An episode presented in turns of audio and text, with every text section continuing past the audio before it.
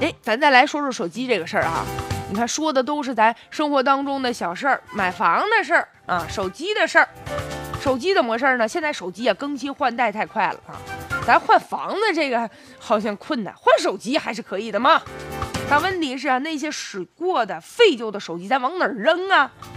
有调查就显示说，全球十四个发达国家的市场当中，大约百分之七十的智能手机用户更新换代的周期呢是一年半，就是这手机更换的频率啊远远高于其他的电子设备。而且在咱们国家也有数据就显示说，大约百分之五十的用户每十八个月就换一次手机。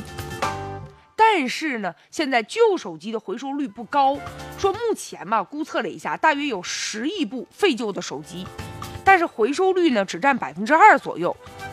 一般人吧，就是旧的这个手机，甭管它是好使还是不好使，就留着呗，啊，当一个物件。当个回忆。再者呀，现在手机真是不敢乱扔，因为里面有自己使用过的一些资料。你比如说这手机我不用了，那你这什么淘宝啊，啊，有些银行卡呀都绑定了，不敢随便送人。这里面万一啊有些什么信息泄露了，那不得了啊。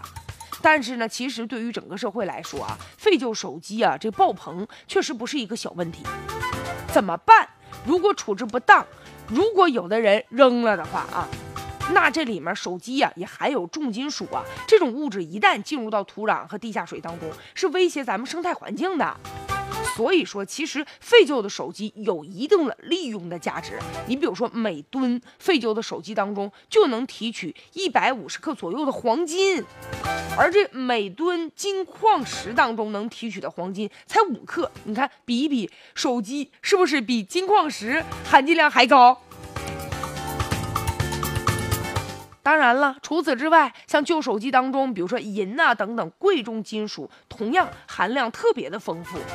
如果处理得当的话，循环利用那还是很有价值的。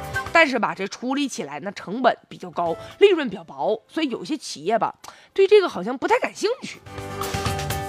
其实呢，就相关的一些规定啊，也不太完善，就导致呢这个回收手机啊形成一定的障碍。你比如说，二零一一年吧，当年呢就实施了废旧电子电器这个产品回收的一个管理的条例。哎，其中就发现了，你比如说冰箱、电视、洗衣机、电脑这些电子产品吧，你在这个处理的时候还有一些补贴的政策，但手机真心是没有啊。就在这个二零一六年的时候，有一个新版的废弃电子电器产品处理名目。这个呢，虽然说将手机纳入其中，但是有一些细则吧，现在还是不是很明确。而且呢，旧手机要不然就在家留着当老古董了，要不然呢就流入到二手市场了。有一些不法分子吧，他把那二手手机进行翻新，然后呢恢复了一下功能之后改头换面，哎，他接着卖，就把它当成水货就卖给消费者了。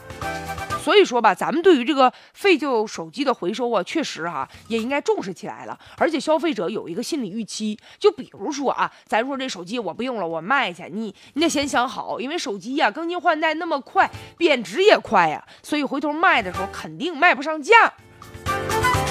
再者呢，就你扔到家，哎，还不如呢多少变点现。而且呢，就手机厂商啊，在回收的时候也应该呀。就适当的评估，就双方呗，谁也别说吃亏，谁也别占便宜。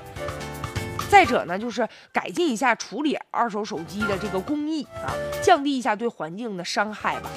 而且吧，就如果真的回收的话，现在咱只能说去一些卖手机的一些地方，能不能今后比如说学校啊，像写字楼周边呢，也有些专门回收的这些回收平台，然后呢，能够让这些手机呢能得到一个很好的利用。